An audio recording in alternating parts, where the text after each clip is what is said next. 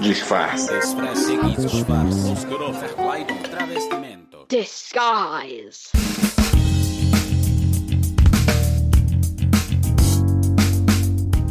Oi, eu sou a Camila Cabete e sejam muito bem-vindos ao episódio 21. Existe um nome para esse seu sentimento de blá. Ele está sendo chamado de languishing. Tradução é definhamento. Sim, um dia eu estava numa das reuniões em videoconferência com a minha equipe, que está espalhada pelo mundo todo. E a minha colega de trabalho, que fica nos Estados Unidos, me perguntou em privado se estava tudo bem. Ela estava me sentindo um pouco para baixo. Quando ela me perguntou isso, eu tentei explicar o que eu estava sentindo nesse segundo ano de pandemia e isolamento e falhei miseravelmente. Ela então, apesar de toda a minha falta de vocabulário em inglês para explicar meus sentimentos, me mandou esse texto que saiu no New York Times, escrito pelo Adam Grant. O título é, em livre tradução, a frase que comecei esse episódio. Em inglês é There's a name for the blah you're feeling. It's called languishing. Comecei a ler e identificar item a item o que eu estava sentindo. Sensação de estagnação e vazio, como se estivesse num limbo, sem nenhuma doença mental séria, mas também não 100% bem, sabe? Indiferente à minha indiferença. Este estado está sendo ligado à grande probabilidade de desenvolvimento de doenças mentais no futuro próximo. Alguns estudos, e ele é mais específico neste artigo, apontam que a maioria das pessoas que desenvolveram depressão antes da doença apresentaram um estado de languishing. Olha a gravidade desta situação. A maior parte das pessoas que eu tenho contato, mesmo que digital, estão apresentando estas características. Isso quer dizer que a próxima pandemia pode ser de doenças mentais? Bom, a notícia boa é que lendo este artigo eu saí da indiferença e comecei a me preocupar e querer conversar com especialistas sobre o assunto. Foi quando eu entrei em contato com a Carla Dallanese, nossa psicóloga de plantão. Vem ouvir o papo. Entrevista. Boa noite, Carla. Boa noite, Camila. Gente, é a segunda vez que a gente está gravando esse assunto, porque deu ruim. Isso acontece no podcast, né? A gente grava horas às vezes e a gente perde as gravações. Mas a Carla é uma querida e ela já é habituê aqui do Disfarces. Carla, para quem não ouviu o episódio 8 sobre angústia, tira os seus disfarces pra gente. Boa noite, bom dia, boa tarde, não sei que hora que estou ouvindo. Boa tarde a todos, bom dia a todos. Meu nome é Carla Dalanese e eu me disfarço de psicóloga. É esse o disfarce que a Camila quer desvendar hoje, é para isso que eu estou aqui. A Carla é a psicóloga oficial do Disfarces. Tudo que é dúvida, tudo que é questão, tudo que é doença mental que eu quero saber, que quero discutir, comportamento, eu chamo a Carla e a Carla sempre está disponível para a gente. A gente fez um episódio muito lindo, né, Carla, de angústia, que foi o episódio 8 que a gente estava no início da pandemia, que eu estava muito angustiada, a gente falou muito sobre isso. Só que hoje existe uma nova categoria de doença. Não é, chega a ser doença, né? Uma nova Não. categoria de questões psicológicas que a gente está passando. Como eu falei no início do episódio, o languishing. Ai, eu, eu sempre falo errado. Languishing. que na verdade é o definhamento. Carla, explica pra gente o que, que é esse sentimento de languishing, que é o blá, que é o blá, né? Que é o. Ah, você tá bem? É, é, é estamos. estamos indo, né? Explica pra gente o que, que é isso. É esse sentimento de nhaca, né? Esse nada que a gente vem sentindo hoje. É uma estagnação, é um vazio emocional, uma ausência de motivação para continuar seguindo. É um dia após o outro absolutamente iguais. Um por que me mexer e uma não percepção de que eu tô nessa. Então sim, eu tô bem, mas não, eu não tô bem. Mas a não percepção desse não, eu não tô bem. Essa nhaca generalizada que a gente vem sentindo na gente, no outro, é esse sentimento de gente, eu tô bem, eu tô trabalhando, eu não tenho nenhum problema na minha vida, assim, né? As pessoas próximas de mim estão saudáveis, graças a Deus, mas tudo que acontece no mundo tá me afetando, eu não consigo. Eu tô falando por mim, tá? O que, que eu tenho sentido? Porque eu tô totalmente no languishing. e eu me sinto culpada por estar mal, entendeu? É como se eu não tivesse razão de estar mal, sendo que o mundo inteiro está mal. Então parece que a minha dor não é suficientemente importante para que eu sinta. Então eu fico naquele limbo, sabe? De não estar tá bem, não estar tá mal. É como se você não tivesse o direito de não estar se sentindo bem, porque apesar da pandemia, você tem o seu emprego, você tem o seu relacionamento, você tem saúde, você não perdeu ninguém, está todo mundo com saúde. Então, se a gente for parar para olhar racionalmente, numa camada muito da superficial, tá tudo bem. E sim, tá tudo bem. Mas será que tá tudo bem? Emocionalmente eu tô tudo bem? Se eu não, eu não tô com uma exaustão, um vazio, uma estagnação nos meus projetos, uma estagnação no meu caminhar? Estagnação, acho que essa é a palavra, Carla. Qual é a diferença entre languishing e angústia? Tá, são duas coisas bem distintas. A angústia é um estado psíquico da consciência, onde o indivíduo está em constante estado de ansiedade, tá? Mas é uma ansiedade sem objeto, sem um nome. E aí ela dá uma exaustão, é um estado de ameaça perene, uma busca do porquê de uma existência de vida. Essa encabeça uma patologia. O languish é uma estagnação dos motivos da vida. Eu sei o que eu gosto, eu sei o que eu estou fazendo aqui, eu não estou em depressão, mas em contrapartida eu também não estou bem. Em contrapartida eu também não consigo encontrar as alegrias, eu não consigo encontrar prazeres. Eu não consigo, porque todas as minhas fontes de prazeres eu não consigo acessá-las. Eu não tenho motivação para chegar lá. São sentimentos muito diferentes. A gente pode, numa percepção mais superficial, fazer uma pequena confusão, mas psicologicamente são estados distintos. Né? A angústia colapsa. Né? A gente entra num colapso emocional. A angústia tem que nos motivar a se reencontrar, a encontrar quem se é. O languishing é uma paralisia. Eu sei do que eu gosto, eu posso recursar, né, fazer um recurso da memória do que, que eu gostava antes, e se eu me esforçar, eu sinto prazer naquilo, né? Se eu me esforçar, me motivar um pouco a buscar aquilo, na hora que eu chegar lá, eu tenho prazer naquilo, na leitura, no que eu gostava de fazer. Na angústia, não. Os meus prazeres, as minhas respostas, elas se dispersaram porque todas as minhas perguntas que eu tinha antes, as respostas que eu tinha frente às perguntas, elas não me respondem mais hoje. Essa é a angústia. Então eu tenho que buscar quem sou eu. No languishing eu tenho que me remotivar, eu tenho que me restartar. E por que que hoje está muito potente esse languish? Porque eu não consigo me colocar, eu não consigo me colocar no tempo, no espaço. Então tá. Então falam que eu tenho que ter metas, tenho que ter objetivos, eu tenho que ter sonhos, mas onde eu coloco? Em que agenda eu coloco esses sonhos? essa exaustão emocional que a gente está vivendo, de que a gente tem a luz do fim do túnel, quando você tem uma esperança de que não, então em agosto vamos estar tá todo mundo vacinado, aí barriga. Então a gente vai se colocando, mesmo que individualmente, a gente vai se colocando metas mais para frente, e aquilo vai barrigando, vai barrigando, vai estendendo, a gente vai perdendo o desejo de colocar metas, porque é frustrante. Uhum. Então eu vou planejar uma viagem, vou sonhar, vou acontecer, mas para quando? Ai, vou fazer um curso, mas para quando? Porque eu estou cansada do curso online, eu estou cansada das coisas só online. Então, vou planejar minha festa, mas para quando? Eu vou viver isso, mas quando? Eu não consigo me contextualizar. Então, eu acho que o languishing vai vindo nesse cansaço assim, nesse vazio, nessa estagnação, indo para esse caminho, bem diferente da angústia. E diferente da depressão, né? Que a depressão você não sente prazer em nada também, né? Não. O languishing, eu sinto exatamente isso. Tipo, eu adoro falar com as minhas amigas no Zoom e do jeito que dá agora, né? Mas me dá uma preguiça sabe? Eu fico, ai, a gente vai se falar pelo Zoom, que saco, não vou, não, não quero falar com ninguém. Se eu insistisse e fosse, né, pro call e falo com as minhas amigas, eu me sinto muito bem depois, né? Falo, putz, ainda bem que eu falei com elas.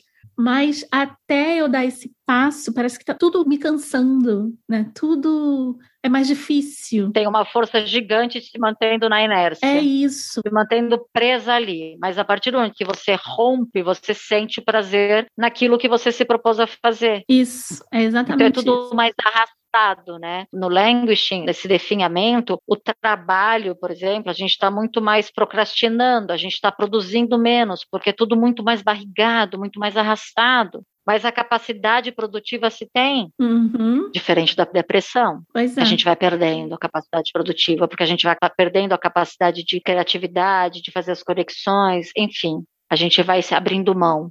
Né? Não tem mais prazer, não tem mais reconhecimento, não tem mais sentido fazer. No language tem sentido. Você sabe o sentido das coisas, você sabe que falar com as suas amigas é importante, é prazeroso. Eu só não tô com saco de ir lá fazer né? É delicioso planejar uma viagem. Eu só não tenho saco de fazer, porque eu vou planejar para quê? Para onde? Quando?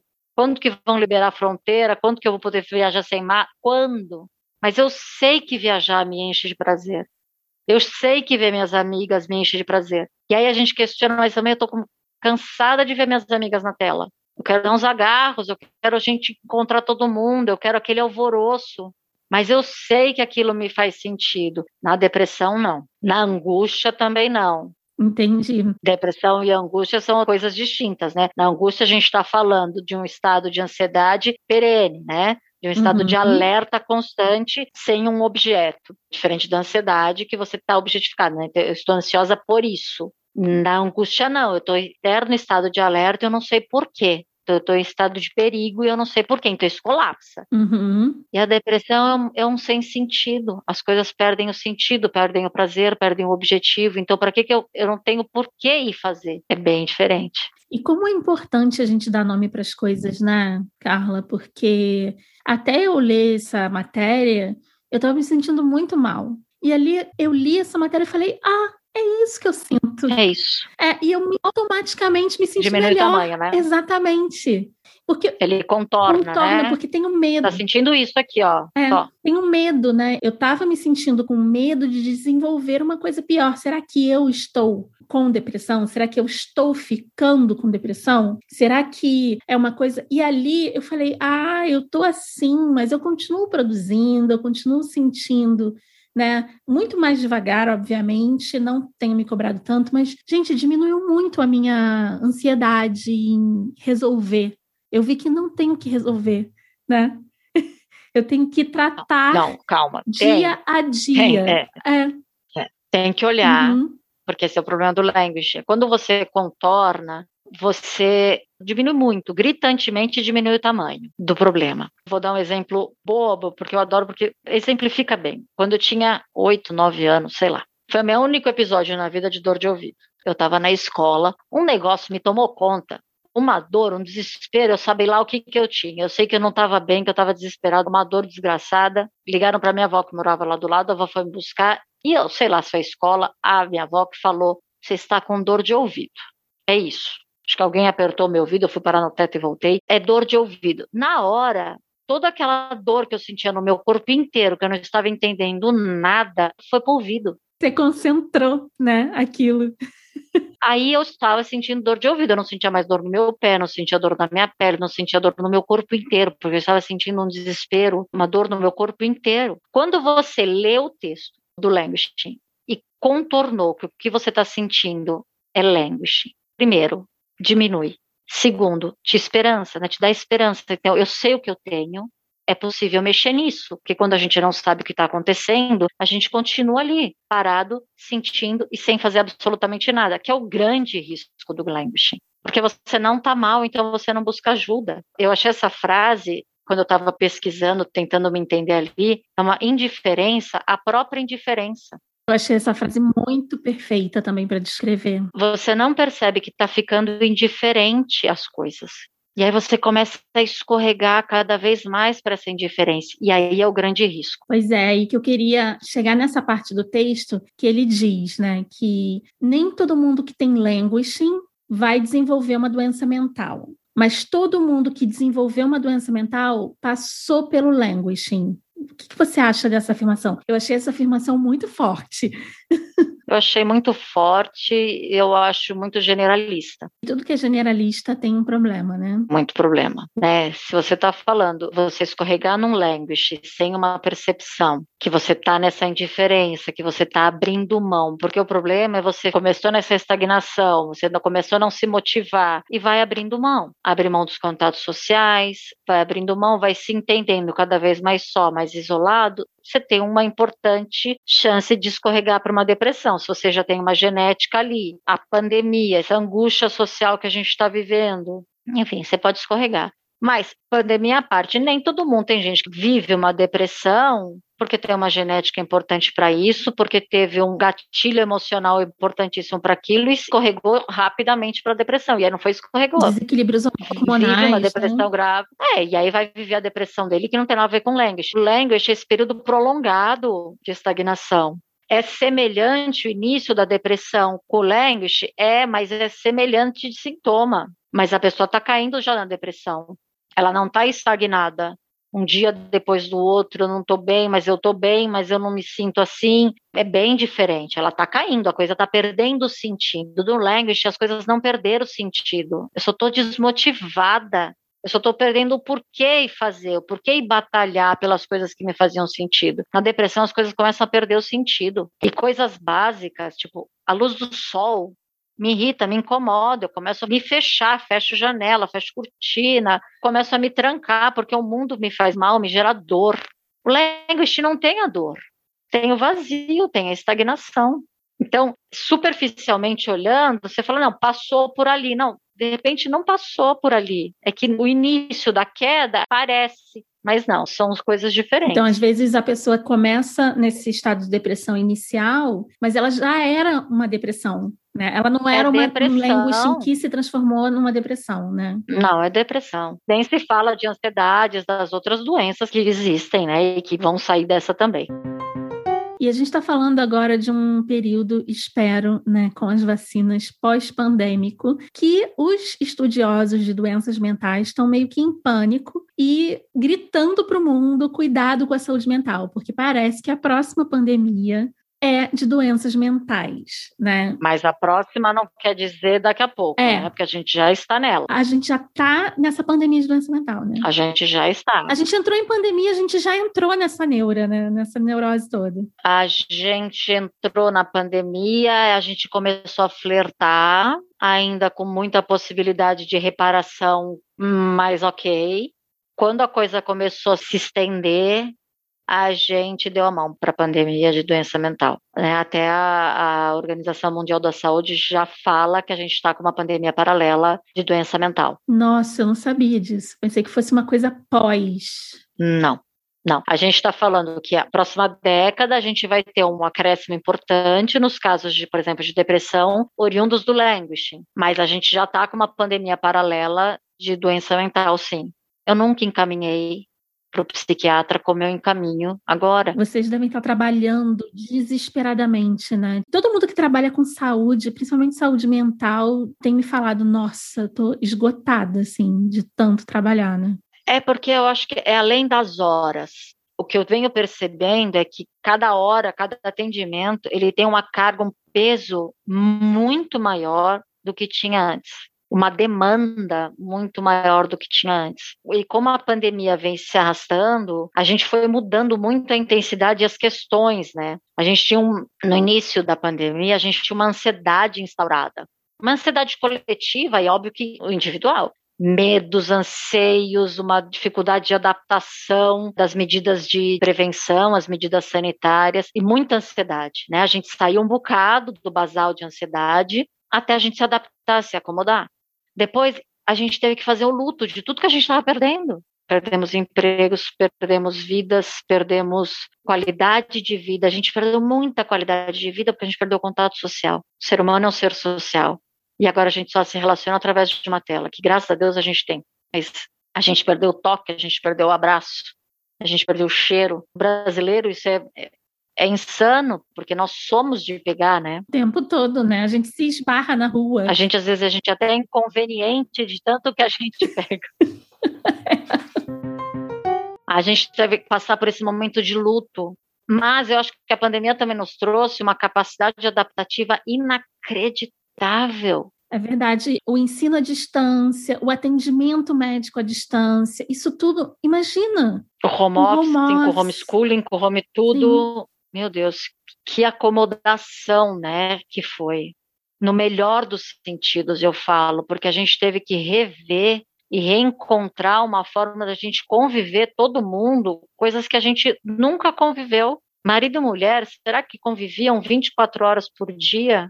Ou eles se viam à noite, quando voltavam do trabalho, e final de semana na correria do supermercado, fazer as coisas, vão pro, encontrar os amigos. Essa potência das relações. Eu costumo dizer que começou nessa pandemia, quem estava pendurado ou separou de vez ou fortaleceu de vez. Não tem quase ninguém pendurado Não. agora. Tipo, Quem sai dessa pandemia casado, quem entrou casado e saiu casado, pra esse vida. casamento está mais potente.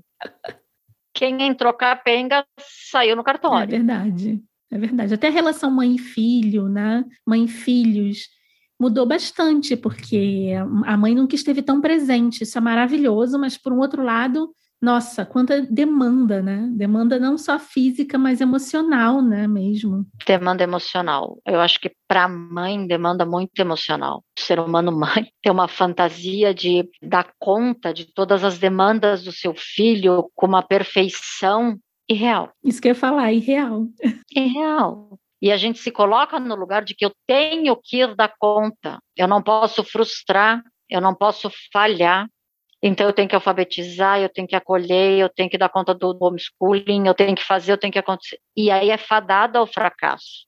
Dos dois lados. Uma, porque uma, você não vai dar conta dessa excelência toda, e você nem deveria dar conta dessa excelência toda. Seu filho precisa entender a sua humanidade e ele precisa ser frustrado também. Ele precisa entender que mamãe trabalha, ele precisa entender que mamãe tem outras coisas para fazer, que ele não pode estar lá disponível 24 horas para ele. Ele tem que lidar com frustração, né? Que é um grande problema atual. São homens e mulheres adultos que não sabem lidar com frustração, né? Porque tem uma geração Ditadores de mães, emocionais. ditadores emocionais, Exigentes. exato. exigentes. Eu chamo de buracos negros emocionais. Vão sugando, sugando, sugando. Eu quero, eu quero, eu quero, eu quero, eu quero, eu quero e não dá nada em troca. Exige, exige, exige, exige. É uma exigência sem fim, independente do que se faça. Eu quero mais, eu quero mais. E eu acho que essa angústia vem muito para a mãe, porque eu acho que o pai lida muito melhor com isso. Eu não posso, eu estou em reunião. Vai cuidar do O que fazer. peso social cai todo A mãe na não mãe, dá né? E a conta. mãe incorpora isso, né? a mãe incorpora isso, porque ela tem que dar conta dessa plenitude, dessa excelência, de não frustrar e de dar conta de tudo do filho. né? Eu não posso deixar meu filho no tédio, eu não posso deixar ele sem fazer nada. Por que não? Ame o tédio. Recomendo, enquanto psicóloga, deixa seu filho sem você um pouquinho, deixa ele no tédio, deixa, porque ele tem que encontrar o que fazer, deixa ele buscar dentro dele o que fazer. Ah, mas eu não tenho nada para fazer. Encontra. Você tem um quarto cheio de coisas. E o encontrar não precisa ser na televisão e no celular, né? Pode ser o encontrar nas coisas dele. Vai ler um livro, vai encontrar seus brinquedos. Pois é, gente, a gente tem mania de entrar em pânico quando a criança está em tédio, né? Ou quando ela está ociosa. Gente, é assim que surge a criatividade, brincadeiras novas, que ela descobre novas formas de interagir, que ela fica com ela mesma, né? É assim que ela descobre quem ela é. Quem ela é. Porque você não está entregando o pronto, você não está dizendo para ela quem ela é. Você não está entregando o pronto para ela. Pois é. Deixa teu filho um pouquinho. Você não é tudo para ele. Nossa. Você não pode ser tudo para ele. Você não pode preenchê-lo. Você não pode curá-lo de absolutamente tudo. Por mais que isso doa para uma ferida materna, porque dói. Eu sou mãe, eu sei. Eu queria tirar todas as dores da minha filha. Mas eu pensando nela, por ela, para que ela cresça, eu não posso evitar as dores dela. Tem horas que você tem que deixar aquele bumbum cair no chão e bater, porque aprende a cair, aprende a levantar.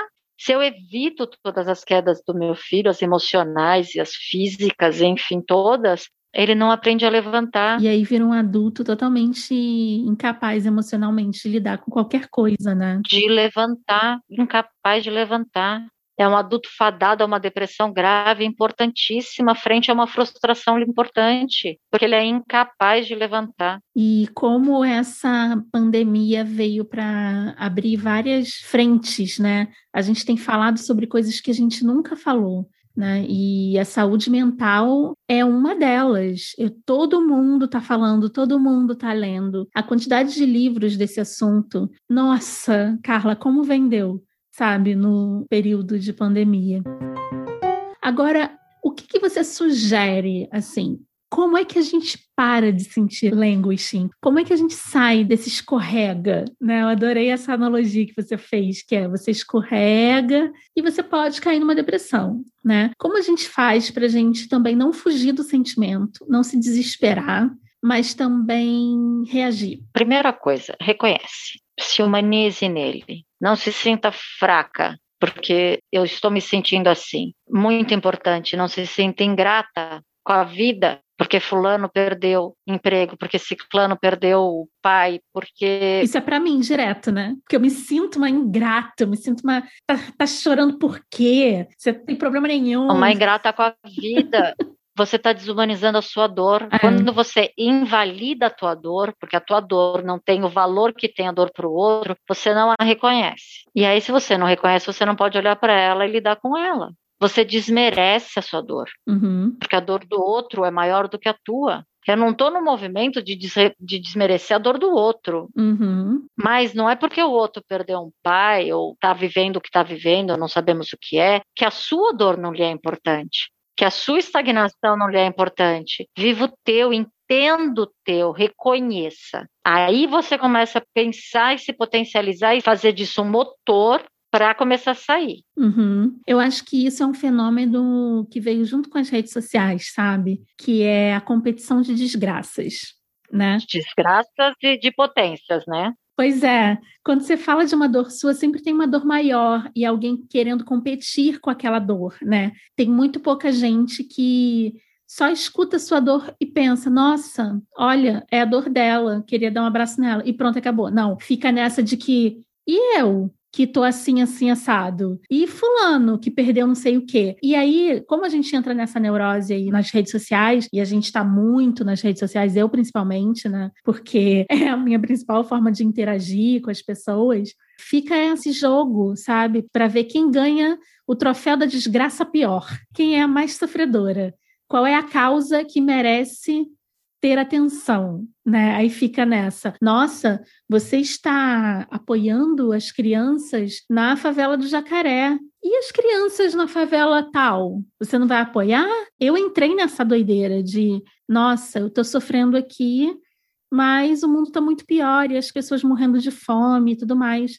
É horrível. A gente sofre com a dor do outro, mas eu passei a meio que esquecer a minha dor e parece que o meu languishing piorou nesses últimos tempos, até eu achar esse texto, porque eu dei cada vez menos importância para minha dor pelo contexto inteiro do planeta, sabe? Porque tem dor pior que a sua. Pois é. Aí você está sendo injusta consigo, desrespeitosa consigo. Uhum. Aí vamos ficar no languishing. Porque você não está dizendo que a sua dor é maior do que do moço da fome do mundo.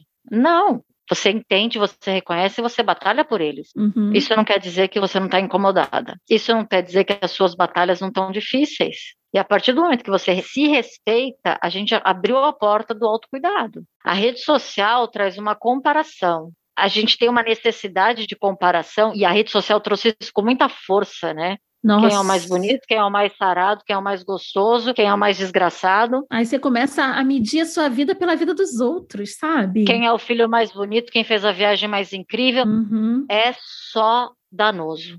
Ou eu passo a minha vida querendo mostrar uma coisa que eu não sou para ter likes e qualquer outra coisa, abrindo mão de mim para ser aquilo que eu acho que o outro espera que eu seja e postar. Uhum. Ou eu fico numa comparação danosa da desgraça. E é sempre danoso, porque eu abro mão de mim. Quando eu entro na comparação, eu sempre abro mão do essencial que sou eu. E quando eu falo o que o essencial sou eu, não é egoísmo. Não, é aquela Não. coisa egoísmo, foda-se o mundo. Não é. Eu preciso me respeitar. É, você é único. E se eu não me respeitar, não tenho o que fazer. Olhe para dor. Cada um tem a sua história, cada um tem a sua vida, o seu trajeto. Cada um sabe onde dói as próprias dores. Pois é, eu sempre falo isso para as pessoas, mas eu tenho que falar mais para mim mesma. Porque tá mais fácil respeitar o outro do que se respeitar. É, a gente precisa se respeitar. Uma coisa que é muito fácil de você lidar, que você resolve com fluidez, para mim é muito difícil, é um enfrentamento. Eu tenho meus medos, eu tenho minhas defesas. Em contrapartida, eu tenho fluidez em alguma coisa que eu lido assim, e para você é difícil, te gera dor, e ok. Mas se eu não respeito os meus limites, as minhas dores, eu vou ficar o tempo todo em comparação com a do outro. Então, o- eu acho que o language nos traz também esse olhar, né? Tipo, é language. Então tá, para, para. Olha para si, se reconhece o que eu tô precisando agora. Estou precisando de mim. Uhum. É isso que eu estou precisando. O que é que me aquieta agora? O que que daria um pouquinho de conforto agora? Não pensa a longo prazo. Uhum. Longo prazo vai disparar ansiedade, vai disparar impotência, né? Como a longo prazo, pandemia, eu não contextualizo, eu não boto na agenda. Não, não é a longo prazo. O que que eu posso fazer por mim agora? Tipo, o que, que eu vou fazer esse final de semana, por exemplo, né? Qual o filme que eu vou ver? Qual o livro que eu vou ler? Como eu posso cuidar de mim agora? Ah, Agora. O que é que meu corpo físico precisa? Porque quando você falou assim, né, nunca se falou tanto de saúde mental. Eu acho que nunca se falou tanto de um total. Nós somos uma coisa É verdade. É. única, mental, emocional, físico. todo mundo se exercitando do jeito que dá, né? As pessoas tendo mais atenção para isso. Se morre um, morre todo mundo. É verdade. É verdade. Se um tá são, tá todo mundo são. Se um adoece, tá todo mundo adoecendo. Se o mental É. adoece, o físico adoece, o emocional adoece. Se o emocional adoece, o mental e o físico adoece. Se o físico adoece, o emocional e o mental vão ter que dar conta desse físico que adoeceu e vão adoecer junto, ele vai precisar se Uhum. reconfigurar junto. A gente está entendendo que nós somos uma coisa só. O que, que posso fazer para cuidar de mim um pouquinho agora? E de pouquinho em pouquinho, a gente vai construindo um muro, a gente vai construindo um grandão É. para mim, não um muro de defesa, mas a gente vai se refazendo, sem aquela expectativa gigante de que eu vou fazer uma coisa enorme, porque se não for grande, não serve. Um banhinho quente. hum, Nossa, cura. o que, que eu posso fazer por mim hoje? Por que, que eu tenho que estar exercendo todos os meus papéis com excelência se eu estou barrigando tudo, se eu não consigo? Olha que exigência eu estou me colocando, fadada a uma frustração, a um jogar para baixo. Pois é. Então tá, tá ruim, tá difícil, tá lento. Então, que eu consiga terminar o que estava proposto para o dia hoje com uma hora de atraso. Tá de bom tamanho, já estou feliz, Vitória. vou jantar e vou descansar. Eu não preciso jantar e fazer um curso, ler um livro, fazer acontecer. Tem que dar conta de uma excelência, o tempo todo produtivo, o tempo todo útil. Por que, que eu tenho que estar o todo, o tempo todo produtivo? A gente acabou de falar que a criança, a gente precisa deixar um tempo a criança no tédio, que não é tédio, porque a criança não vai ficar no tédio. É. Ela vai reclamar que não tem nada para fazer, não vai ficar. Ela vai se lamentar um pouquinho com você, porque ela quer a televisão, ela quer, mas ela vai caçar o que fazer. E ela é potente, a criança tem uma vida ali toda explodindo, ela é potente, ela se refaz. Ela vai lá e- Uhum. e constrói. Ela pega uma caixa de papelão e faz de um tudo com aquela caixa de papelão. Vira nave, vira barco, vira caderno, vira tudo. Você fala, meu Deus, como você enxerga tanta coisa numa caixa de papelão? Faça isso consigo. Pare, descanse a sua cabeça, não se exija o tempo todo, porque que temos que ser produtivos e excelentes 24 horas por dia. Por que, que eu não posso hoje me permitir apenas dar conta do recado? Pois é. Amanhã eu dou conta do recado e tomo um sorvetinho para me agradar o coração. Isso. Ah, então tá, vai comer um sorvetinho hoje, não é? Não sei o que, então amanhã eu 10 minutinhos na esteira, porque eu tenho que dar conta não do sorvete de ontem, mas porque eu tenho que botar esse meu Isso. corpo em movimento Fazer meu coração bater. o corpo em movimento estimula os hormônios, estimula o corpo, o, o cérebro funciona melhor, tudo funciona, né? O, o Uhum. sangue gira, tudo funciona. É. E aí vai se pondo mini metas, mini metas, metas grandes, você dispara a ansiedade e é inútil, porque metas grandes eu não vou alcançar, porque eu estou estagnada. E mais uma meta que eu não alcanço é mais um bom motivo para eu me frustrar e eu valorizar e eu ter a certeza que eu estou estagnada e que daqui eu não saio, daqui ninguém me tira. A gente precisa se autoprovar que eu consigo, que dá. O que que é que te dava prazer antes? ainda te dá prazer? Se te dá, faz uma força e busca lá um pouquinho. O que é que pode te dar prazer agora? Não descobriu nada na pandemia, nesse mundo que ofereceu um bilhão de cursos online e gratuitos e lives, e whatever? Lives. Nossa, essa pandemia ofereceu de um mundo de coisas É verdade. e potencializou o indoor. Uhum. Porque também a pandemia trouxe isso. O indoor ficou muito potente. Sim. O que é que você faz com você mesmo, só você com você, que lhe faz um bem danado? Aí é uma pergunta super difícil, que a gente tem resposta rápida, mas se você parar para pensar, não é tão fácil assim. Você é uma boa companhia para você? Que a gente está sempre tão dispersando, né? Tão voltado para o outro. E a gente não se faz essa pergunta. A gente não sabe ficar sozinho e a pandemia deu uma obrigada. Eu não sei ficar sozinha. eu entro em loucura. É por isso que eu tenho que ser produtivo o tempo todo. É meio que uma forma de sair do ar, né? Porque enquanto você tá produtivo, você não tá pensando com você mesmo. Eu não tô comigo. É. Eu não tô comigo. Eu não tô com os meus amores, com as minhas dores, com os meus anjinhos e com os meus demoninhos. Que eu também tenho os meus demoninhos aqui perturbando o juízo.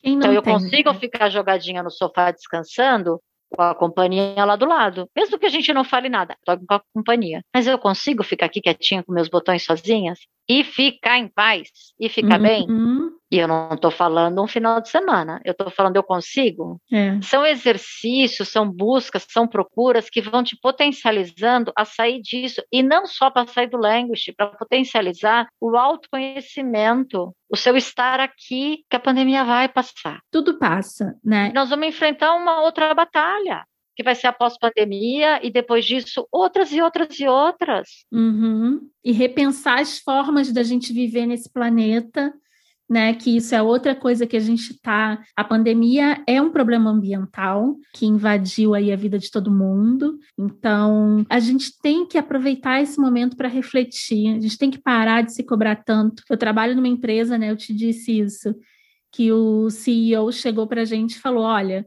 Tá tudo bem, a gente está no melhor dos cenários, porque somos uma empresa digital. Olha que privilégio que a gente tem. Então, não se cobre, você está sobrevivendo a uma pandemia mundial. Isso já é coisa pra caramba, sabe? Então, não se cobre tanto. Né? Para com essa neurose de ficar também se comparando. E olha só que engraçado, Carla, eu sempre critiquei tanto as pessoas que se comparavam com a outra, porque se achavam sabe? Tipo, ficava irritado porque a outra tinha um corpo mais bonito do que o dela, ou que fazia com que ela se odiasse, não sei o quê. E eu não reparava que eu comparava também as minhas dores, me colocando para baixo, colocando as minhas dores para baixo. Então, as dores dos outros sempre são piores do que as minhas dores, e eu aprendi a lidar com isso durante a pandemia. Então, é o meu saldo positivo. É a sua potência. Então, eu acho que você vai sair dessa uma mulher melhor do que entrou. Porque a pandemia, ela propôs muito isso, né? A gente, acho que quem se permitiu, né? Não foi todo mundo, mas quem se permitiu se rever, É. reavaliar suas relações de consumo, Nossa, total. suas relações com o ambiente, né? O que, que adiantava eu ter uma bolsa de 30 mil no sofá de casa? Porque eu não posso botar minha bolsa na rua. Um carro, não sei das quantas. né? Mas não só isso, as relações de consumo, as relações com as pessoas, quem lhes são caras, quem não são, Uhum. a sua relação consigo mesmo. Quem de nós consegue olhar para o espelho profundamente?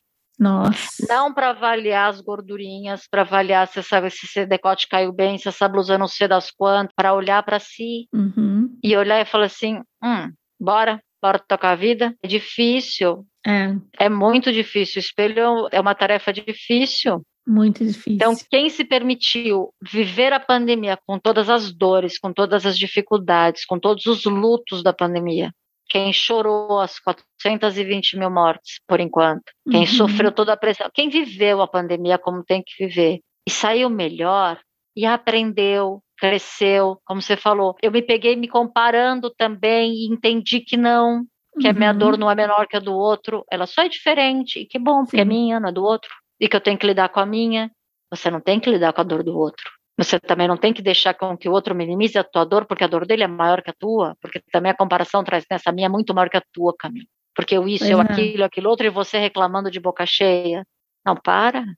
Então, olha, você está conseguindo também ver o copo meio cheio frente a todo o cenário que a Sim, gente está vivendo. Sim. Isso é muito potente. Meu otimismo sobreviveu, Carla, apesar de uns e outros. apesar de tudo. Eu falo, Pulano tentou muito que eu fosse pessimista, mas nem ele Tentaram conseguiu. muito. né? Não, não conseguiram. Estão lutando ainda. Sim, com afinco. Eles lutam com afinco, mas não vão conseguir. Não. A pandemia está aí. Mas quando eu falei do pós-pandemia, eu não estou nem dizendo de situações caóticas como que a gente está vivendo. A vida vai trazer Uhum. os desafios individuais, coletivos. Acho que quem está vivo, né, viveu grandes desafios coletivos. É a primeira vez para muitos de nós um desafio É. coletivo nessa magnitude. Né? Teve a guerra lá atrás, mas a gente não viveu. É, brasileiro, a gente não teve guerra aqui, como na Europa, por exemplo, tiveram muitas e ainda está tá tendo, né? Mas Mas a gente tem os desafios individuais, Temos. os desafios desafios familiares, mas quando passar a pandemia, porque vai passar, vai passar. Uhum. né, Nós somos mais fortes que isso. Vai passar. Tem a ciência aí ajeitando o cenário. Vai passar. Isso. Nós vamos ter outros desafios coletivos, menores, mas coletivos e individuais para superar. Se a gente se instrumentalizou, se a gente fez essa viagem para dentro, se a gente não escorregou nessa indiferença para lá cavar o poço e buscar a nossa depressão, porque a gente tem todos os caminhos para isso, a gente está com a porta aberta para a depressão. Escancarado. Escorregar é fácil, né, Carmen? Nossa Escorregar Senhora, é super fácil. a gente está ensaboado já. Uhum. É só sentar, no, no- sentar aí. A gente vai estar instrumentalizado para seguir diferente, mais cascudo, não defendido, mas mais Uhum. instrumentalizado para seguir essa vida, sabendo lidar com os conflitos da vida, porque a vida vai propondo cada vez conflitos diferentes. E eu sou da teoria que se a gente não aprende, né, na escola a gente repetia de ano, na vida a gente repete conflito. Porque você não aprende, você não Repete o soube lidar. conflito. Nossa, é verdade. Não é porque a vida devolve, é porque vai aparecer de novo. porque Se você soube lidar, você superou. Quando vier a próxima vez, você já sabe lidar, você nem nota. Você já vai lá, verdade. pega e lida. Não precisa nem superar, você lida com facilidade. Se você se recusa a lidar, se você não enfrenta, se você se trava frente ao medo, Vai acontecer de novo. essa é a vida. Vai, e cada vez maiores. Cada vez que a questão vem maior, porque vem você tá mais velho, você vem com uma carga emocional maior, o problema também vem maior. Este podcast é uma mídia independente. Eu falo isso para vocês saberem que dependemos exclusivamente dos ouvintes para existirmos. Temos campanhas de financiamento coletivo no PicPay e no Catarse, onde pode nos achar procurando pelo nosso nome, Disfarces Podcast, e dar um cafezinho pra gente. Além de incentivo psicológico, ainda nos ajuda a pagar os custos desta empreitada que eu amo tanto. Se não puder ajudar, sem crise, Compartilha nosso conteúdo, nos segue nas redes sociais, que isso ajuda demais também. Carla, o que, que você tem feito para se autocuidar esses dias, hein? Nesses tempos? Você descobriu alguma coisa nova, alguma coisa que você não prestava atenção, mas te faz um bem danado? o início da pandemia me trouxe muita ansiedade. Muita. Uhum. Foi. Eu sempre gostei muito da rotina estruturada, somos só nós duas aqui em casa. Quando fechei a porta, homeschooling, eu atendendo, tendo que adaptar, tendo que se organizar. Ir no supermercado era desesperador. Imagino. Eu fiquei assim também. Eu tinha que controlar muito mais coisa do que eu era capaz de controlar, inclusive duas mãozinhas pequenas que pulavam e dançavam e a máscara caía Uhum. não é de Deus. E, e muito as pessoas sem noção, né? Porque a pessoa não pode ver criança que bota a mão. Uhum. Pandemia, coronavírus na mão, mão não combina com. Você não bota a mão, né? E as pessoas botavam a mão na minha Não, filha. Eu falei, pelo amor do não. Senhor. Estamos numa pandemia. Então eu passava o supermercado inteiro, porque graças a Deus a Antonella, a gente conversava, então ela não botava a mão nas coisas, mas eu passava o supermercado inteiro, que eu só ia a cada 15 dias para fazer um negócio mais potente. Antonella, olha a moça, olha o senhor, olha isso, fugindo das pessoas. Nossa, que tensão, Carla. Meu Deus. Não era fácil. Isso porque a gente ia às sete da manhã para tentar pegar o negócio mais vazio possível. Então, foi muito ansiógeno o começo da pandemia para eu entender, acomodar, organizar o novo modo de estar no mundo. Uhum. Era isso, era um novo modo de nós duas estarmos Sim. acomo- de um novo modo saudável no mundo. E aquela coisa da excelência materna. Eu tenho que dar conta, eu tenho que dar conta, eu tenho que dar conta de tudo. Eu tenho que dar conta da dona de casa, eu tenho que dar conta da mãe, eu tenho que dar conta dos meus pacientes ansiosos, nervosos, angustiados, eu tenho que dar conta de acolher meus pais, de acolher todo mundo, eu tenho que dar conta, eu tenho que dar conta, eu tenho que dar conta. Aí Uhum. acomodei. Quando eu parava à noite, eu falei assim: não, mas eu tenho que potencializar, eu tenho que estudar. E aí eu estava o tempo todo estudando, estudando, estudando. E poten- eu falei, aí uma hora eu parei e falei assim: para o mundo e desce, você vai pifar. E aí eu entendi que eu parar, respirar, assistir um filme, fazer nada, tomar um banho, sem minha filha, porque os banhos eram sempre com a pequena junto, porque já potencializei, já estou tomando uma, já banho a outra, e gente, já sai todo mundo limpa do Uhum. A praticidade, né? Eficiência. Tem que estar sempre eficiente. Quando eu entendi que eu podia parar, que eu não estava falhando como mãe, que eu não estava falhando como nada, e que eu precisava de um tempo só para mim, inclusive acomodar as minhas culpas maternas, de que eu precisava um tempo para mim sem ela, ela precisava estar dormindo, Uhum. porque eu queria ficar um pouco quieta. Isso foi explosivo, porque me colocou num outro lugar, me trouxe uma calma. Isso foi muito potente para mim. Me trouxe uma calma para eu escolher o que eu quisesse fazer, se eu quisesse fazer. E também entender que tinha dias que eu não queria fazer Uhum. nada, era ótimo. E que eu não estava falhando com nada por não querer fazer nada. Eu dava conta do que eu tinha que dar conta. E depois, no tempo, eu não precisava fazer mais nada. Eu podia acalmar. Nove da noite eu podia parar e não fazer nada jantava quieta e ficava quietinha no meu canto. Isso foi muito bom para mim, esse entendimento de que eu não precisava Uhum. estar o tempo todo produtiva, excelente. Eu sempre gostei da cozinha, a cozinha é meu refúgio, terapia. E aí eu descobri a desgraceira do pão.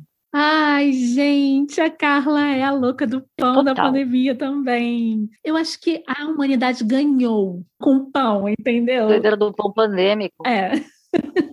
E você não acha louco que é um resgate? Tipo, a gente fazia pão. De lá de trás, Exatamente. Aí todo mundo parou de fazer pão, né? Super industrializado. E agora todo mundo resgatando a fermentação natural, que é outra coisa, né? fermentação natural. Que é outra É coisa. outra coisa. Cultivar lá o bichinho na geladeira é outra coisa. Você sabe que aqui em Niterói a gente tem umas padarias bem artesanais, né? A gente tem muito estrangeiro. Por exemplo, aqui na região oceânica tem um francês, que inclusive ele traiu a gente, se mudou daqui da região oceânica, foi para Icaraí. O francês, ele fazia pão e vendia aqui na, na frente do bairro onde eu moro. E aí ele começou a vender para o supermercado. Menina, a gente viciou no pão desse cara. A gente agora vai em Icaraí ou ele vem entregar Tá, uma comprar vez o por pão. semana aqui no supermercado local. A gente só compra o pão dele, porque depois que você experimenta o que é bom, acabou, né? Tem volta atrás. Mas faz um ano que eu não como mais pão, pão, pizza, nem nada industrializado. Não, Nossa. deixo minha mãe comer, porque eu enlouqueci, aí eu tenho que enlouquecer. E faz muito pão, né? Dá muito pão. Não tem qualidade, é muito aditivo químico, pode parar, eu faço, porque, né? Tem que ter saúde, a gente tem que pensar no amanhã, que é verdade. Uhum. Eu sempre me preocupei muito com a alimentação da minha filha e agora eu ampliei, mas o fazer o pão me joga em outro lugar. Então eu vou, boto minha música, a cozinha me joga em outro lugar, Que máximo. a cozinha. E o pão é, porque o pão tem uma coisa do tempo, né? O pão de fermentação natural, ele é muito lento. Uhum. Ele educa a paciência. Era a você entender que tudo tem seu tempo, tudo tem um processo. A gente que é de uma geração que tudo é para É. ontem, eu quero, eu vou, e- eu vou e compro. né? A gente não aguenta nem esperar chegar em casa, né? Se a entrega não é para amanhã, eu nem compro. Pois é. Não é Aquela coisa, não, 15 dias para entregar, meu filho, pelo Nossa, é uma amor de Deus. eternidade. Vergonha. Que logística vergonhosa é essa que vocês Pois têm, meu é. filho? Né? A gente quer tudo para ontem. E o pão traz essa coisa da espera. Eu brinco que se você tá com vontade de comer um pão meu, você tem que estar com três dias de antecedência com vontade.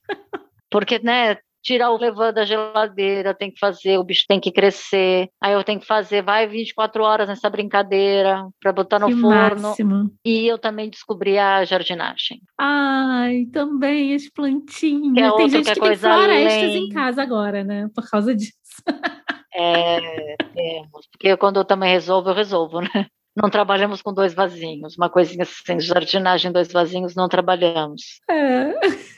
né? Trabalhamos com, acho que uns 40 vasinhos dentro do Nossa apartamento. senhora. Que é outra coisa que leva tempo, né? Sim. Você cuida da bichinha, ela vai florir uma vez por ano. Aí você cuida com a Aí você finca, bota num lugar, ela não gosta. Aí você tem que trocar. ela chateia, aí você busca outro lugar, aí você vai, mas demora para deschatear, aí você tem que ir entendendo, é, aí rega tudo, né? aí limpo, é um processo lento, de paciência, isso vai me colocando no eixo, vai me tirando dessa pressa, desse agito diário, porque a minha vida é uma correria, Uhum. e vai me devolvendo para o eixo. Eu sei que quando eu vou cuidar das plantas, eu vou, que é uma vez por semana, eu vou, não é perder, mas eu vou levar duas horas neste movimento. Uhum. A hora que eu vou fazer pão, eu sei, e eu vou fazer todo final de semana, que eu vou levar 24, 36 horas. Não, não, não sovando Sim, o bicho, claro, mas, mas esperando. todo o né? processo entre mexer, fazer, acontecer. Então, isso me coloca num tempo diferente da minha pressa diária, do meu Uhum. desespero. É uma delícia. E que coisa que é, todas essas coisas que a gente tem aprendido, né, que a gente tem cultivado na pandemia, são resgates, né? É bem antigo, né? tudo resgate, é o pão. Eu afundo, né, no tricô e na literatura. Olha lá. Me afundo, assim, fiz blusas, fiz tapetes, fiz. assim, eu também vou para Nárnia, sabe? Eu saio de mim e fico lá. Eu tenho tido muito pouca paciência para, inclusive, assistir séries e filmes sabe? Eu não estou tendo paciência, eu estou vendo coisas curtas na TV, mas eu, eu afundei na literatura, sabe? Eu li coisas incríveis, eu descobri autoras incríveis, fiz cursos sobre autoras. Nossa, eu, sabe, realmente a literatura me curou, sabe? Ah, mas salva, né? Quando você Nossa. fala que vai para Nárnia no tricô, não é um Nárnia alienado. Né? Que nem não. quando eu vou no pão, eu boto minha música lá e fico é você não recentraliza. É, um é não é o vinho nem uma ah, droga. Vamos falar dessa, assim. Isso. Quando você vai para essas coisas manuais, né, a jardinagem, o pão, a comida, tricô, a comida o fazer, né? Ou uhum. marcenaria, deve ter gente fazendo coisas isso, lindas, qualquer coisa isso. assim. Você acha que está indo para Nárnia, você acha que, mas na verdade você está recentralizando, você está voltando para o essencial. E o que, que é o uhum. essencial? é a sua legitimidade. Porque você está pensando, você está lembrando, você está acumulando. Sem ansiedade, sem nada, você vai se recentralizando sem nem perceber, voltando uhum. para sua essência e você vai expressando. O que, que é a arte? É a expressão do uhum. seu mais legítimo, do seu mais inconsciente. Você vai se expressando de uma outra forma, sem o superego entrar tanto em ação, sem a uhum. nossa censura, sem a crítica, do cotidiano. A nossa crítica, quando a gente se expressa verbalmente, não, não posso falar assim, não Sim. posso falar assado. Mas quando você faz seu tricô, quando eu vou lá e faço meu pão ou qualquer outro trabalho manual, você está se expressando de alguma forma. Eu coloco tanto afeto no meu pão, né? Você deve colocar tanto afeto, você deve sentir tanto Sim, orgulho demais. da sua produção. É tão antiga, é tão voltar para uma raiz, você deve sentir tanto orgulho. Você coloca uma blusa que você fez, falar, fui eu, Olha a potência é. dessa mulher que hoje, em 2021, é capaz de fazer uma blusa. Pois é. E um resgate ancestral, né? A gente está resgatando a nossa ancestralidade. São todos resgates de origem da gente enquanto humano. Uhum. No nosso percurso. A gente começou enquanto humano ali. A gente saiu da arvorezinha, desceu aos macacões, assim, se reorganizando e podendo ficar estruturado em algum lugar. Porque eu já sou capaz de plantar um pouco, eu sou capaz de produzir algum instrumento aqui com madeira, com pedra, com não sei o quê. Eu sou capaz de costurar alguma coisa que me aqueça, então não preciso ficar fugindo do frio. Uhum. Eu sou capaz de produzir meu alimento. Por isso que eu acho, a gente tem saída. A gente tem, tem saída, saída total. Agora, por outro lado, tem gente se alienando, né? Com drogas, com muito álcool. E isso não tá sendo legal, né, Carla? É uma música muito danosa, né? Uhum. É uma música muito danosa e com um, depois um retorno, com muito esforço para o retorno. Né? A busca de um conforto em algo externo. O conforto não tá ali. E tá perdendo a chance que a gente tá tendo de ficar com a gente mesmo, né? Então, mais cedo ou mais tarde, as pessoas vão precisar desse momento. E aí ela vai sair da pandemia mais machucada do que entrou. Exatamente, mais machucada, sem ter se aprofundado nela mesma e nas questões dela. E isso pode ser muito danoso, né? A gente tem uma dificuldade muito grande, o ser humano hoje tem uma dificuldade muito grande em sentir dor. A gente precisa entorpecer essa dor. A gente precisa entorpecer essa dor. Porque eu não posso lidar com dor, porque dor a gente medica. Uhum. Tô com dor de cabeça, remédio. Estou com isso, remédio. Então, a gente está medicando até emoções e sentimentos normais. Uhum. E aí, quando eu não medico, porque eu não estou no psiquiatra, enfim, eu medico de uma outra forma. Então, eu medico com vinho, eu entorpeço aquela minha dor no momento. Eu medico num agito, de uma compulsão por jogo. É empurrar com a barriga, né? Você não cura. Você não empurra com a barriga, você arruma um problemaço. Uhum. Porque naquele momento resolveu, escapou naquele momento da dor, o problema não saiu. Quando você sair daquele estado de êxtase, daquele prazer com a droga, com a bebida, com, enfim, o problema continua lá, a sua dor continua lá, mas você sentiu algum prazer aqui que você vai buscar de novo. E você entendeu que naquele caminho eu consigo escapar daquela dor. É muito mais fácil o escape para uma compulsão, para uma dependência. Uhum. Porque é uma fuga da realidade. A minha realidade está difícil demais. Eu não lido com a minha dor, eu não lido com as minhas questões. E ali é tão divertido, ali é leve. Por quê? Porque nas primeiras vezes é bom. Ninguém é viciado numa coisa que é ruim pra caraca. No primeiro, no segundo uso. Se É dói no verdade. primeiro uso. Se me traz um bode. Cheirei o negócio e fiquei numa depressão desgraçada. Não, é bom, é prazeroso, Uhum. te alivia, te leva para um lugar incrível. Mas aí é uma armadilha. Eu escapei, foi bom. É uma armadilha e é muito perigosa. Uhum. é muito perigosa, porque é uma fuga clara. E quando ela foi bem sucedida, eu vou usar de novo. Esse recurso, não estou falando da droga, estou falando qualquer um recurso. Sim. Se a minha fuga foi bem sucedida, eu vou usar de novo esse recurso. O problema é que quando esse recurso volta, né? Acabou o efeito da droga, acabou o efeito do álcool, acabou o efeito do açúcar no meu sangue, do jogo, acabou o efeito.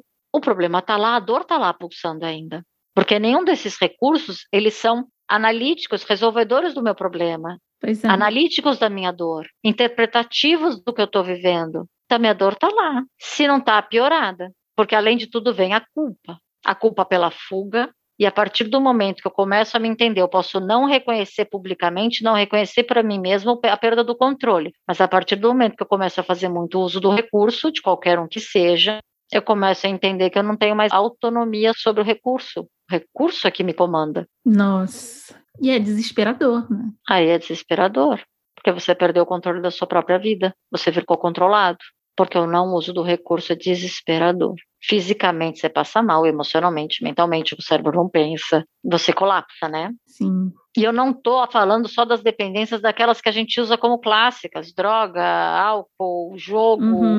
a comida é um recurso, Compras. compra. É, O povo tá barbarizando com o dedinho no mouse, Sim, barbarizando. é verdade. É a fuga, né? A tentativa de fuga. dá uma sensação de prazer momentânea. Você fica É. lá vidrado na tela do computador horas fazendo a caça da compra. Se justifica que era um excelente preço, uma promoção, um cashback inacreditável, blá blá blá, esse cachê. Uhum. Então você se convence naquele movimento de autossabotagem inacreditável que você faz, que você mesmo sabe que está fazendo, mas vem a ressaca, vem a culpa, vem o cartão de crédito, né? Também. Vem tudo. Mas a gente tem outras fugas mais rebuscadas, né? A gente tem fuga dos relacionamentos, Nossa, é mesmo. a gente sabota os nossos relacionamentos, Nossa, e como? a gente sabota os nossos projetos. São Uhum. fugas de dores É. de enfrentamento. Então chega no momento onde eu tenho que fazer um enfrentamento mais importante. Eu tenho que romper um estagnado ali. Eu fujo, porque eu não tenho força emocional para isso, porque eu não tenho medo de enfrentar aquilo. E o ideal seria todo mundo fazer terapia, né, Carla? Ah, eu sou suspeita, né? Mas eu acho que dá uma Nossa, façam terapia se vocês puderem. Eu vou deixar aqui, eu vou eu, inclusive pegar com a Carla essa informação e com outros amigos psicólogos incríveis também que eu conheço. Assistência gratuita nas universidades. Eu vou deixar tudo isso nos créditos desse episódio no disfarces.com.br. Então, se você se interessa por terapia, quer fazer, quer experimentar, dá um pulinho no nosso site. Na página desse episódio estão todos os créditos, todas as informações. E, Carla, para a gente terminar, muito obrigada. A gente cobriu o assunto novamente, né? novamente. 100%. Queria que você falasse o seu recado, o microfone é todo seu. E deixasse seu contato também, se alguém quiser entrar em contato, tirar dúvidas e tudo mais. é um prazer, é sempre um prazer. Estou sempre disponível, adoro, eu amo estar aqui. Eu acho que o, o recado que vem com o nosso tema de hoje, que se ampliou, né, que saiu do definhamento, do languishing, foi para angústia, para depressão, enfim, para os enfrentamentos da vida, é, não tenha medo de si. Enfrente os próprios demônios. Vire o, o holofote da sua vida para si mesmo e se encontre. A vida é dura, mas ela é menos difícil se você vai consigo mesma, com seus instrumentos, com as suas potências. Você é muito potente. O ser humano, cada um é muito potente. Mas a partir dos próprios princípios, da própria essência, dos próprios valores, não tenha medo de se encontrar. As pessoas morrem de medo de si mesmo. E se encontrar, é óbvio que você não vai lidar só com as coisas lindinhas, com os seus anjinhos, você vai lidar com os seus demônios. Mas os seus demônios, eles também trazem potência, porque você vai entendê-los. E aí você tem autonomia sobre a sua própria vida, porque você faz suas escolhas conscientes, sabendo o porquê delas. E uma vez com autonomia, isso ninguém te tira. Ninguém decide por você a sua vida. Eu acho que esse é o grande recado. Seja potente com a sua própria vida, seja potente com o seu hoje, com a sua vida, com as suas dores, com os seus amores. Vou fazer uma tatuagem com a sua fala, com a sua última fala. Tatuar na perna para ler toda vez, de cabeça para baixo, assim, para eu enxergar.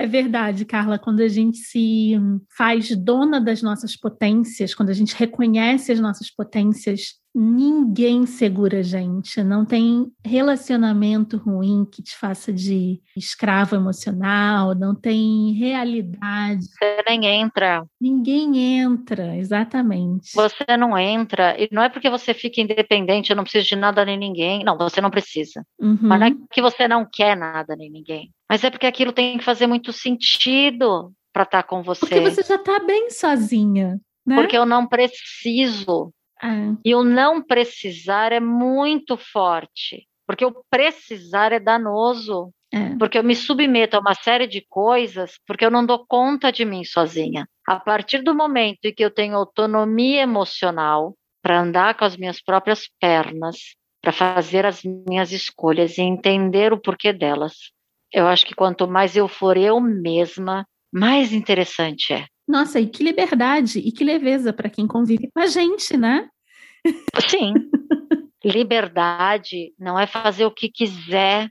Liberdade é. poder fazer as escolhas e saber por que, que eu estou fazendo a escolha. Mesmo uma escolha que vai me gerar um desconforto. Uhum. Eu estou escolhendo isso, eu sei por quê. Porque eu preciso abrir mão daquilo, porque aquilo lá não vai me fazer bem, porque é ABC. Isso é liberdade. uhum. É saber o porquê que eu estou escolhendo e o porquê que eu estou arcando com as consequências, porque eu escolhi. E isso é libertador, Nossa, porque como eu é? sigo com a minha perna. Porque mesmo quem não faz escolha está escolhendo. Sim. Escolhe não escolher. Uhum. Escolhe a música do Zeca Pagodinho, Deixa a Minha Vida Me Levar. É um desastre. É. É, é lindo a música. Não deixa a vida Verdade. te levar. Se comprometa consigo mesmo. Faça suas escolhas.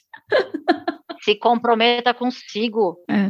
Não jogue a responsabilidade das suas escolhas no colo do outro. Já é difícil carregar a própria vida, eu não tenho que carregar a vida de mais ninguém. É verdade. As escolhas, eu não tenho que escolher pelo outro. Por isso que eu falo, quanto mais eu for eu mesma, mais autonomia de escolha eu tenho, isso é libertador. Porque eu não jogo no ombro do outro o peso da minha vida, Uhum. mas eu também não aceito no, no meu ombro o peso da vida de ninguém. Então, se é para a gente caminhar junto numa parceria romântica ou numa parceria de amizade, enfim, Uhum. é porque a gente quer caminhar junto. É mais legal junto. E porque faz sentido. A partir do momento que deixou de fazer sentido, a gente abre mão. E tudo bem, encerrou ciclo. Isso. Encerrar ciclo faz parte. Só que se é potente para mim, é potente para outra pessoa essa parceria, talvez nem acabe. Porque é por escolha que a gente está seguindo esse percurso juntos. Não é porque eu desesperadamente preciso, Uhum. porque eu não sei caminhar. Lindo. Obrigada, Carla. Acho que era esse o meu recado. Muito obrigada. Posso colocar seu contato nos créditos também lá no nosso site? Pode, claro. Colocarei. Obrigada novamente. Estou me despedindo aqui de você, sabendo que já teremos uma próxima, né? Que a gente já começou o papo da Eba! noite que eu não gravei sobre uma treta que eu Ah, arrumei é? na internet. Tivemos um uma prévia.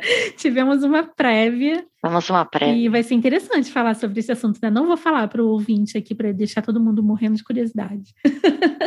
Porque a gente pode ser bem interessante, que a gente descontextualiza do o que gerou o seu desconforto e a gente amplia. Isso, vamos ampliar. Muito obrigada, Carla. Boa noite. Eu amei estar aqui. Amei de Boa noite a novo. todos. Boa Obrigada noite, pela sua Camilinha. paciência, seu carinho, seu afeto sempre. Sempre. Um beijo, linda.